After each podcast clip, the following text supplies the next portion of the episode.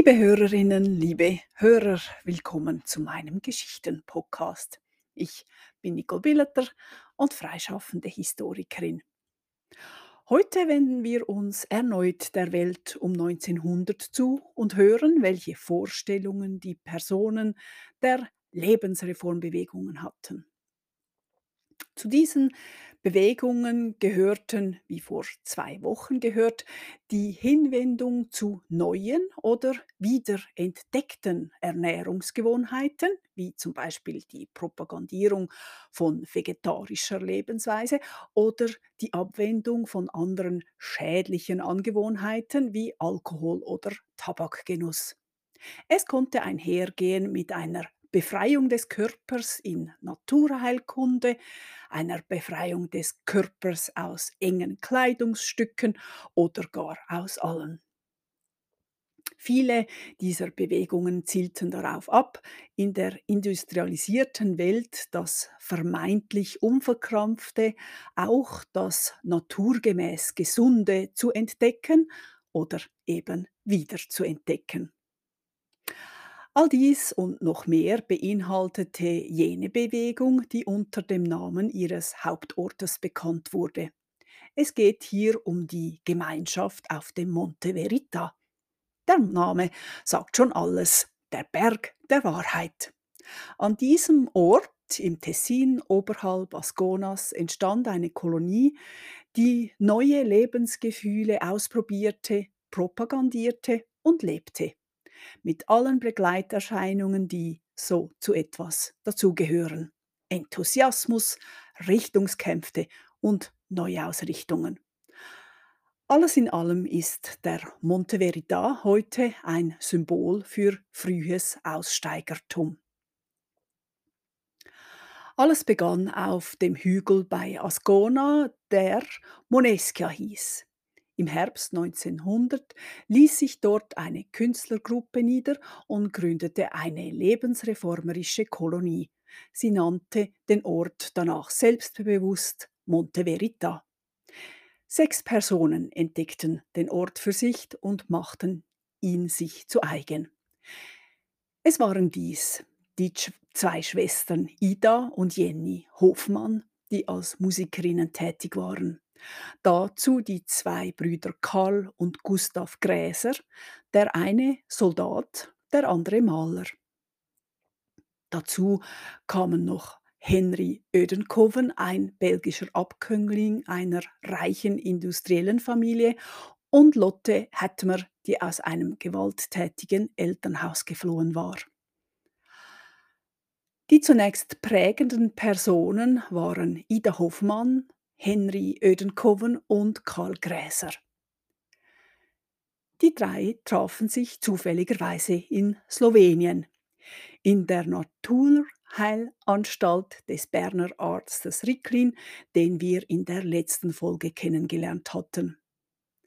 Der propagierte ja unter anderem eine Heilung mit Hilfe der Natur.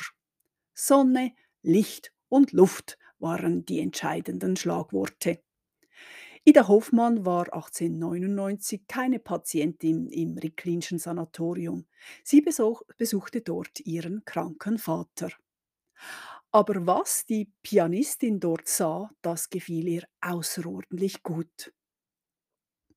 Die Weltabgewandtheit, die Zugewandtheit zur Natur, das alles ergab für sie einen Sinn in der nervösen Welt des Fin de siècle. Ihre Schwester Jenny war ebenfalls Musikerin. Sie war Opernsängerin und die beiden Frauen hatten großes Talent. Leider behinderte sie beide etwas Wesentliches. Sie galten als zu schüchtern, um öffentlich aufzutreten. So schlugen sie sich also als Musiklehrerinnen durch. So konnten sie der Öffentlichkeit entgehen, aber sie sahen an ihren Anstellungsorten bei vornehmen Leuten mit großem Reichtum etwas, was sie beide im Grunde abstieß. Es schien ohne Wert und Sinn dieses Leben des Luxus, dieser Zwang, immer noch mehr Güter haben zu wollen, ohne auf Sinn und Innerlichkeit zu achten. Da war der Sanatoriumsbetrieb von Ricklin etwas ganz anderes. Es ging um die Gesundheit eines jeden, aber im gemeinschaftlichen, freundlichen Kollektiv mit den Mitteln, die einfach gratis zur Verfügung standen. Luft, Licht und Sonne. Dort traf Ida Hoffmann auf den Belgier Henry Ödenkoven. Sie kam mit ihm ins Gespräch und sofort schien da eine Verbindung zu herrschen. Es stellte sich heraus, beide suchten den wahren Sinn im Leben. Henry stammte aus einer industriellen Familie, die ihren Reichtum mit Kerzen gemacht hatte. Sie produzierte bedenkenlos mit hochgiftigen Stoffen. Ihre Belegschaft war riesig, 1500 Arbeiterinnen und Arbeiter, schufteten für die Fabrik. Diese fielen wegen den chemischen Stoffen reihenweise aus. Es herrschte ein strenges Regime, denn Arbeitskräfte waren ersetzbar und es zählte nur der Gewinn. Dass der Produktionsort wegen seinen schrecklichen Ausdünstungen nur die Stinkfabrik genannt wurde, schmälerte den Gewinn der Familie keineswegs. Henry schilderte später, dass er mit der Familie brach, als sie einen Streik in der Fabrik blutig niederschlagen ließ, der fünf Menschen das Leben kostete. Er wollte nicht länger ein Teil dieses verderbten Systems sein, wo Gewinn Einzelner auf Kosten der Mehrheit erwirtschaftet wurde. Dazu kam, dass Henry seit längerem krank war, eine Geschlechtskrankheit, die lange unheilbar schien. Er war von Arzt zu Arzt gezogen, aber niemand hatte einen Ausweg gewusst. Erst bei einem Naturheiler fand Henry dann Linderung, ja sogar Heilung. Die Idee, dass er aus dieser grauenhaften chemischen Fabrik stammte und nun nur mit Wasser und Sonne Heilung gefunden hatte, bestärkte seinen Weg weg von den familiären Wurzeln. Auf ihrer Suche nach einem alternativen Weg, auf dem die zwei schon Freunde geworden waren, trafen Ida und Henry im Sanatorium auf einen weiteren Außenseiter. Karl Gräser stammte aus Siebenbürgen und war Soldat. Er hatte in seiner militärischen Laufbahn auch Leopold Ferdinand II. getroffen. Dessen Lebensweg habe ich in den Folgen 35 bis 39 besprochen. Sie beide fanden den soldatischen Drill unausstehlich. Der Zwang des Soldatenlebens war ihnen so zuwider, dass sie beide einen Verein gründeten, der schlicht den Titel trug ohne Zwang. Das wurde zu einem Lebensmotto für Karl Gräser. Er entdeckte auch das Gedankengut von Charles Fourier, einem Frühsozialisten. Der hatte sich gegen eine Vereinheitlichung der Gesellschaft gewehrt, indem das Individuum nicht zählte und sich an den Konventionen aller anzupassen hätte. Fourier plädierte dafür, eine Gesellschaft aus freien Individuen zusammenzustellen. Jedes Individuum solle nach seinen Stärken und Leidenschaften leben können. Und so würde sich dann auch am Ende eine harmonische Gesellschaft zusammenstellen. Denn, wie er es formulierte, alles, was auf Zwang gründet, ist hinfällig und verrät Mangel an Geist. Das war genau nach Karl Gräsers Einstellung. Die drei Personen hatten sich also von verschiedenen Seiten kommend in einem gemeinsamen Anliegen gefunden, von dieser Gesellschaft loszukommen und eine neue Gemeinschaft aufzubauen für die Zukunft. Henry Ödenkoven war bereit, dafür seinen nicht unbeträchtlichen weltlichen Reichtum aufzuwenden. Ihm schwebte die Gemeinschaft in einer Anstalt vor, aus der eine autarke Gemeinschaft entstehen sollte, ohne Ausbeutung von Menschen oder Natur. Prägend waren dabei auch die Anliegen von Ida Hoffmann. Für sie konnte eine solche Gemeinschaft nur gerecht und richtig entstehen, wenn Frauen endlich dieselben Rechte erhielten wie die Männer. Eine künftige Gesellschaft konnte nur so ausgewogen Bestand haben. Für sie war es außerdem außergewöhnlich wichtig, dass die Ernährung in dieser neuen Gemeinschaft vegetarisch zu sein habe. Offenbar hatten die drei im Sanatorium diese fassbaren Pläne entworfen. Sie versprachen, sich in einem Jahr wiederzutreffen, um das Vorhaben zu konkretisieren. Unterdessen wandten sie sich ihren privaten Angelegenheiten zu. Und so kam es dann auch. Die drei trafen sich ein Jahr später wieder im Münchner Stadtteil Schwabing. Schwabing war damals der Ort für Künstler und vor allem für Künstlerinnen. Nirgendwo sonst konnten sie sich so frei bewegen, sich so gezielt mit anderen Künstlerinnen treffen wie in München-Schwabing. Der Ort war auch als Bohème bekannt. Aber gerade die Hoffmann-Schwestern konnten mit dem Bohemien-Leben nicht viel anfangen. Auch wenn es sich dabei um eine Art Ausstieg handelte, es war ein ganz anderer als jener der Lebensreformerinnen. Schwabing hatte zwar viel an Freiheit und Entwicklungsmöglichkeit zu bieten, besonders eben für Künstlerinnen, aber es war auch eng und stickig. Das wiederum widerstrebte Henry Ödenkoven, der in der Weite und Schönheit der Natur die Zukunft sah. Auch Karl Gräser traf wie abgemacht ein. Er war frisch demissioniert, also frei für ihre gemeinsame Zukunft. Zu den ursprünglichen drei gesellten sich weitere Personen. Da waren zunächst die Schwester von Ida Hofmann, Jenny, und Karls Bruder Gustav, von allen nur Gusto genannt.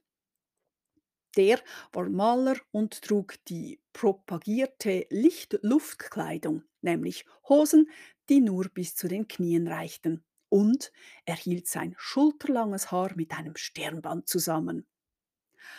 Offenbar gingen sein demonstratives Selbstbewusstsein, seine Selbstinszenierung als Prophet und seine Besserwisserei Ida Hoffmann schon bald auf die Nerven. Aber kommen wir noch zu den zwei weiteren Personen, die am Gründungstreffen anwesend waren.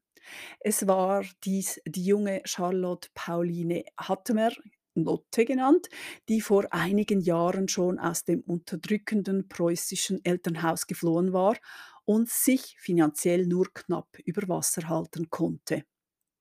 Sie hatte eine deutliche mystische Seite. Ihre Haare trug sie offen und stellte ein impulsives Wesen zur Schau.